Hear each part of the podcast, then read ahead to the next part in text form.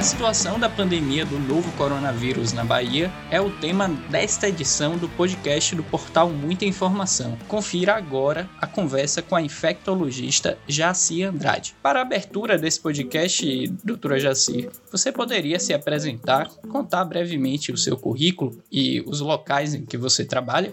Pois não, Francisco. É, eu sou médica, sou infectologista, é, professora da Universidade Federal da Bahia, professora titular, e fui responsável pela implantação do CRIA, que a gente chama, que é um centro de referência de imunobiológicos especiais de vacinas na universidade, em 2002.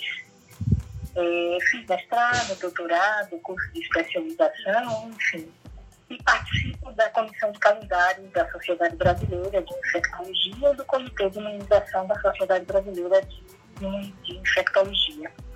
Então, a, a vacina é uma área que fascina muito, né? Eu tenho trabalhado ao longo dos anos eh, nessa área e esse é um momento assim, muito especial, onde as vacinas têm sido é, tem mostrado assim, um papel muito importante né, e começa assim, a mostrar o quanto é importante no controle das epidemias. Né? A gente está vivenciando na prática uma situação onde está sendo valorizado cada vez mais pelas pessoas, como se as pessoas estivessem descobrindo um pouco mais o valor das vacinas, que é algo que já se sabe há muitos anos. Né?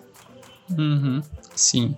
E em relação às outras medidas, não é? é? o governo da Bahia, em conjunto com as prefeituras, decretou restrição total de atividades não essenciais na maior parte dos municípios, não é? inclusive Salvador. A gente teve uma coletiva de imprensa hoje pela manhã.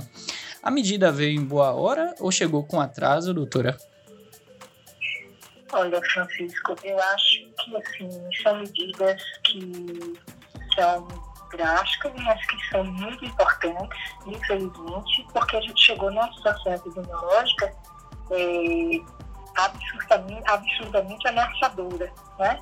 Então, assim, a gente tem um aumento de número de casos importante, uma ocupação bastante elevada dos leitos de UTI, tanto em serviço público como em serviço privado temos é, uma questão importante, que é a não adesão às medidas é, que são recomendadas né, pela população, assim, por parte da população, não é a população inteira, evidentemente. E a não adesão a essas medidas, a, o fato de haver aglomerações um tanto quanto inconsequentes, isso facilita uhum sobremaneira né, a transmissibilidade de vírus e põe em risco não só essas pessoas, mas pessoas que estão engajadas, que estão tentando é, se proteger de uma outra forma e que ficam completamente suscetíveis a mercê né, da irresponsabilidade de algumas pessoas. Então, infelizmente, é uma questão assim, de consciência. Eu acho que a coisa mais difícil, na verdade, numa medida preventiva, é que para que uma medida preventiva ela seja efetiva mesmo, ela precisa de duas coisas. Uma é a informação correta. E a gente sabe né, que esse tipo de medida, a utilização de máscara, distanciamento social e evitar aglomeração tem funcionado. Então, essa é uma informação que é correta. E a outra uhum. coisa importante para a medida preventiva é que o indivíduo, ao tomar conhecimento, ele internalize essa informação e queira fazer uma mudança de comportamento. E aí a questão é muito mais difícil. Eu tenho a uhum. informação, mas eu não faço a mudança de comportamento. Se eu não faço a mudança de comportamento, a informação não tem sentido. Então, acho que é isso que a gente está vendo, né, em uma parte da população, e isso tem trazido uma ameaça muito grande, obrigando né, as autoridades sanitárias a tomarem medidas que são mais drásticas. Uhum. Então, eu acho que isso é uma coisa muito muito importante e que deveria ser bastante, é, deveria ser bastante valorizada, né? As pessoas deveriam tomar conhecimento, não nem tomar conhecimento, na verdade, as pessoas deviam ter consciência de que ao agirem dessa maneira, além de se colocar em risco, colocam em risco outras pessoas. Então não é incomum uhum.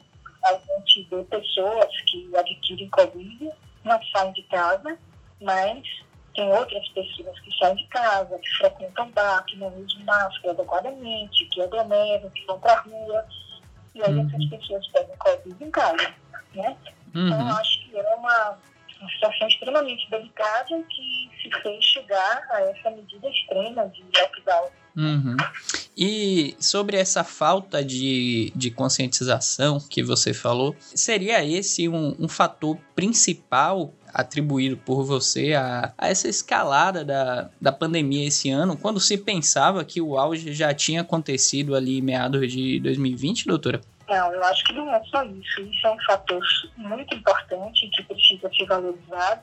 Mas a gente tem uma outra questão muito importante que a gente vem enfrentando, não só aqui, mas no Brasil como um todo, que é a necessidade de vacinação da forma mais rápida possível para o maior número de pessoas possível.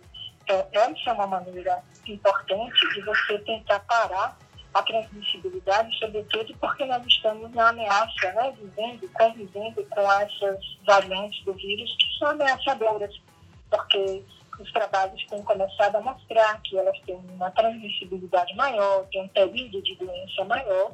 Então, se você consegue imunizar o maior número de pessoas possível na população num tempo curto, você é, evita, você diminui o impacto dessas variantes. Então, não é somente o fato de não se ter medidas que não sejam é, vacina, né? mas a vacina é importante nesse momento e que deve se somar às outras medidas que nós conversamos para mitigar essa transmissibilidade da doença. Sobre vacinação, recentemente a gente teve a notícia de que a primeira pessoa que foi vacinada aqui em Salvador, né, que é a enfermeira Maria Angélica de Carvalho, ela contraiu o Covid-19 poucos dias antes de receber a segunda dose. E isso reacendeu a gritaria dos negacionistas. É, eu mesmo, até pela necessidade do ofício, né, eu tenho contato com alguns grupos de WhatsApp e vejo é, muitas correntes correntes, né, de, de que a vacina é, pode causar X problemas. Então, como que a ciência explica esses fatos isolados, doutora? Eu acho que, de novo, a gente cai na questão da importância da informação correta. Né? Se você não tem a informação correta, você começa a fantasiar começa a achar que outras coisas estão acontecendo. A vacina que foi divulgada, que essa pessoa tomou, foi a vacina Coronavac. A vacina Coronavac, ela tem uma plataforma de produção que é uma vacina, uma vacina formada por vírus inativados, ou seja, vírus mortos. Existe, não tem como, do ponto de vista fisiopatológico, você tomar uma vacina que é de um microorganismo morto e essa vacina causar doença. Então, o que, que aconteceu? Uma coisa que está acontecendo, que acontece com várias outras pessoas que tomam outras vacinas também e que tomam a vacina num período que a gente chama de incubação que não se sabe. Você não tem consciência de que você está incubando um determinado microorganismo. Então, o que, que acontece? A pessoa já tem o vírus ou pega o vírus logo depois e aí vai positivar o exame, vai fazer sintoma, como no caso que foi divulgado né, pela mídia, mas não é a vacina uhum. que causa isso. Você tem o que a gente chama de uma associação temporal, mas não é uma associação causal. E as pessoas se aproveitam disso, de uma informação é, interpretada de maneira errônea, para é, divulgar no contexto que a pessoa quer. Então, assim, é possível. Quem conhece um pouquinho da biologia, quem conhece um pouquinho, quem trabalha na área de saúde, sabe do que a gente está falando né? que é um uhum. microorganismo morto, que é a composição antigênica de uma determinada vacina, não tem como causar. É a mesma coisa, por exemplo, que a gente vê na gripe. A vacina da gripe é uma vacina que é de vírus inativado, tá? um vírus morto, não é vivo. Então, a vacina que a gente tem aqui no Brasil, que a gente dispõe. Então, às vezes, as pessoas tomam a vacina de gripe e desenvolvem um quadro gripal. Por quê? Porque há uma coincidência de você, na mesma época que você toma vacina, você teve uma exposição, você tem outros vírus respiratórios. A vacina não protege contra todos os vírus respiratórios, contra todos os vírus que causam um quadro de coriza, obstrução nasal e por aí vai. Então, assim, não é a vacina que causa a vacina da gripe que causa a gripe. É a mesma coisa que a gente está vendo aí em relação à questão da coronavírus. Muitos argumentam que o ato de se vacinar é apenas um direito e não um, um dever de cidadania, não é? Como que você responderia a essas pessoas, doutora? A vacina tem demonstrado ao longo dos séculos o papel dela, a importância dela em controlar doenças infecto-contagiosas. Basta perceber, por exemplo, quem é mais jovem talvez não conheça, mas assim, nós tínhamos casos de poliomielite em que o hospital de referência tinha enfermarias completamente cheias de crianças e adolescentes com poliomielite. Varíola foi erradicada do mundo, né? Ebola também conseguiu ser controlado. Então, existem vários, vários exemplos de doenças infecciosas que foram controladas e até erradicadas com vacina. Então, a vacina, o Brasil tem uma tradição imensa. O Programa Nacional de Imunização, até então, né, é, enquanto a gente não tinha essa, essa, essa confusão, eu diria assim, um pouco essa confusão de informações que às vezes está acontecendo atualmente, essa dificuldade de comunicação, uhum. tem uma referência internacional. Então, tem, tem uma grande experiência em vacinar, em vacinar milhões de pessoas, em fazer a distribuição adequada das vacinas, alcançar áreas que são praticamente inacessíveis, como áreas indígenas, e por aí vai.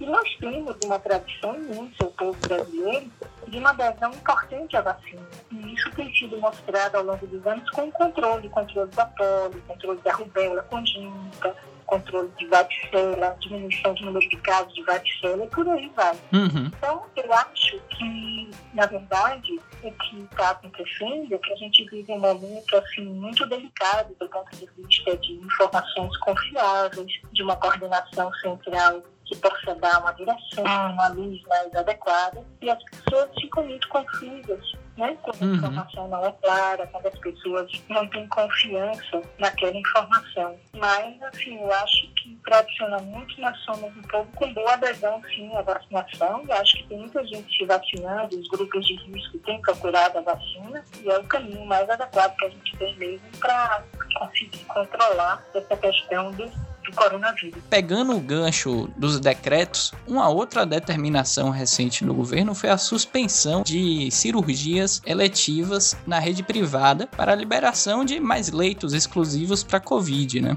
A ideia seria tentar desafogar também a rede pública, uma vez que os pacientes com, com plano de saúde têm procurado atendimento via SUS. Isso ajudaria a conter a pandemia? Também seria mais uma, uma medida positiva, né, para conter? Olha, eu acredito que do ponto de vista de gestão em saúde, nem gestor gostaria de diminuir as cirurgias eletivas por conta dessa razão. Mas, infelizmente, o que tem acontecido, as informações assim, que a gente vê dos colegas que trabalham eh, em emergência, é que a quantidade de pessoas e a necessidade de leitos para pessoas tão grande, pessoas com Covid, que o sistema de saúde foi obrigado a fazer isso, não dá assistência às pessoas que estão precisando de suporte por conta da Covid. Então, é uma situação delicada, há um prejuízo, evidentemente. Né? A gente tem assistido ao longo da pandemia situações em que as pessoas deixaram de procurar, por exemplo, ambulatórios, uhum. deixaram de fazer controle de algumas doenças, como hipertensão, diabetes, protelaram cirurgias, por conta da questão da Covid, com medo da transmissibilidade, por aí vai.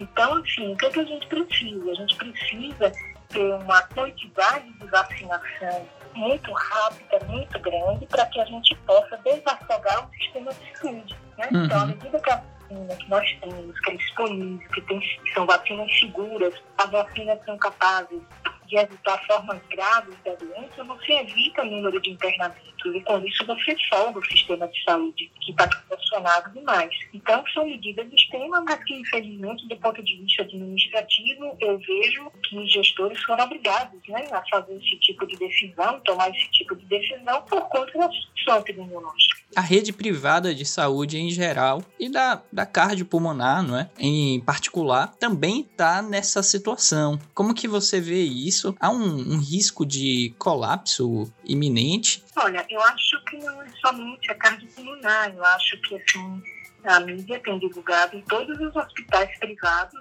essa, esse congestionamento de de atendimentos, a lotação de UTIs. Eu acho que se a gente continuar, e por isso certamente as autoridades sanitárias tomam essa decisão, porque é uma medida brusca, mas é importante para a gente tentar evitar que isso aconteça. Né? É como se a gente estivesse trabalhando assim, nos hospitais, estivessem trabalhando assim, no limite. Além disso, a gente tem também toda a força de trabalho dos profissionais de saúde. Os profissionais de saúde têm trabalhado sob uma tensão muito grande né, no último ano e ainda, novamente, que ninguém esperava que essa situação novamente piorasse dessa forma. Então, é uma pressão muito grande para quem trabalha nas emergências e é preciso que as pessoas novamente tenham consciência que, além da vacina, a gente pode fazer, pode aderir a outras medidas para evitar que a situação piore cada vez mais. Conversamos sobre vacinação, conversamos sobre o real estado da pandemia aqui na Bahia. E, por fim, doutora, que mensagem você gostaria de deixar para os leitores do portal M em relação à pandemia? Eu acho que as pessoas devem procurar informações de confiança em locais que sejam realmente confiáveis para informar, evitando e denunciando as fake e, ao mesmo tempo, pensando, internalizando essas informações na área de prevenção, o que é, que é importante fazer, para que, ao internalizar e pensar um pouco sobre essas medidas, as pessoas possam é, compreender a necessidade de fazer a mudança de comportamento e adesão a essas medidas. Então, a pandemia, o controle da pandemia não é uma questão só governamental, não é uma questão do outro. A, o controle diz respeito a cada um de nós. E a gente precisa ter cuidado, né? ter cuidados preventivos conosco, com cada um de nós e com o outro também. É fundamental. Siga a gente nas nossas redes sociais e até o próximo podcast.